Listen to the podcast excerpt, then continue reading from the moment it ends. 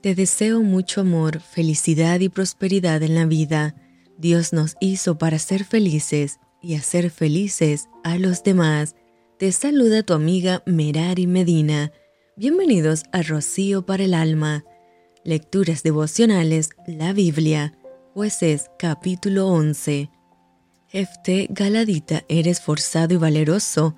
Era hijo de una mujer ramera y el padre de Jefté era Galaad.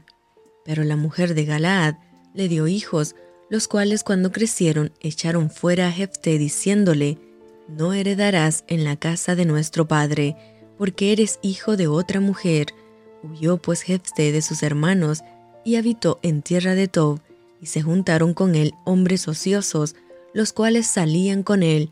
Aconteció andando el tiempo que los hijos de Amón hicieron guerra contra Israel, cuando los hijos de Amón hicieron guerra contra Israel, los ancianos de Galaad fueron a traer a Jefté de la tierra de Tob y dijeron a Jefté, Ven y serás nuestro jefe, para que peleemos contra los hijos de Amón.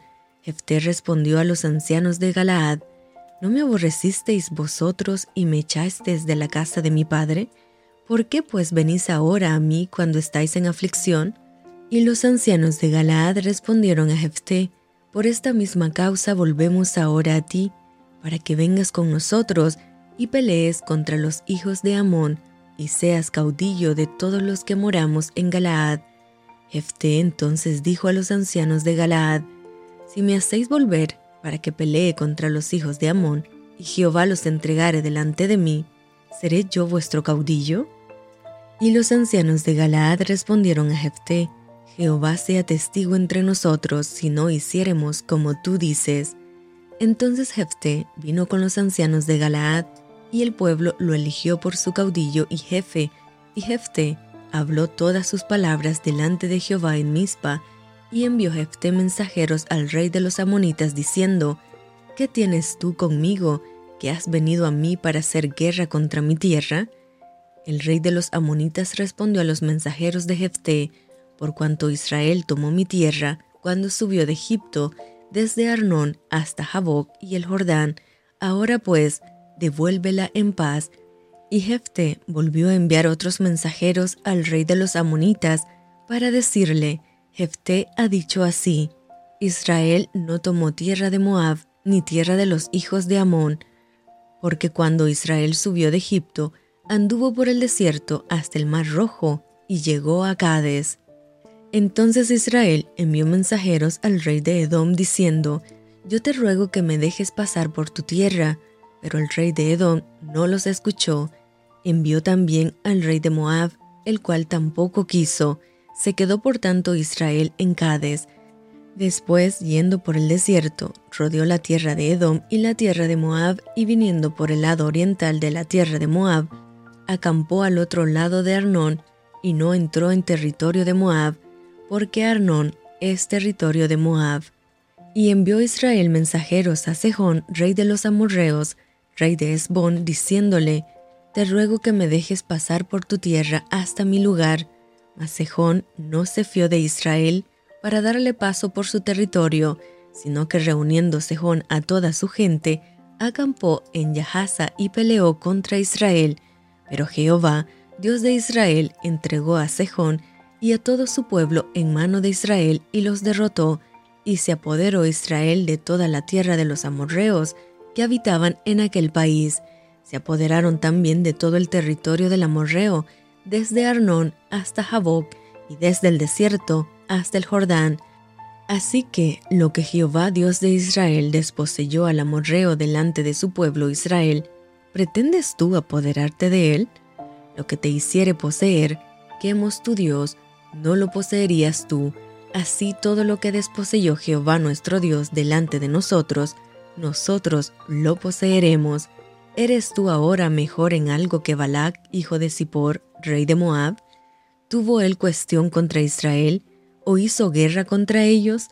Cuando Israel ha estado habitando por trescientos años a Esbón y sus aldeas, a Aroer y sus aldeas, y todas las ciudades que están en el territorio de Arnón, ¿por qué no las habéis recobrado en ese tiempo? Así que yo nada he pecado contra ti. Mas tú haces mal conmigo peleando contra mí. Jehová, que es el juez, juzgue hoy entre los hijos de Israel y los hijos de Amón. Mas el rey de los hijos de Amón no atendió a las razones que Jefté le envió. Y el espíritu de Jehová vino sobre Jefté y pasó por Galaad y Manasés, y de allí pasó a Mispa de Galaad, y de Mispa de Galaad pasó a los hijos de Amón. Y Jefté hizo voto a Jehová diciendo, si entregares a los amonitas en mis manos, cualquiera que saliera de las puertas de mi casa a recibirme, cuando regrese victorioso de los amonitas, será de Jehová, y lo ofreceré en holocausto. Y fue Jefté hacia los hijos de Amón para pelear contra ellos.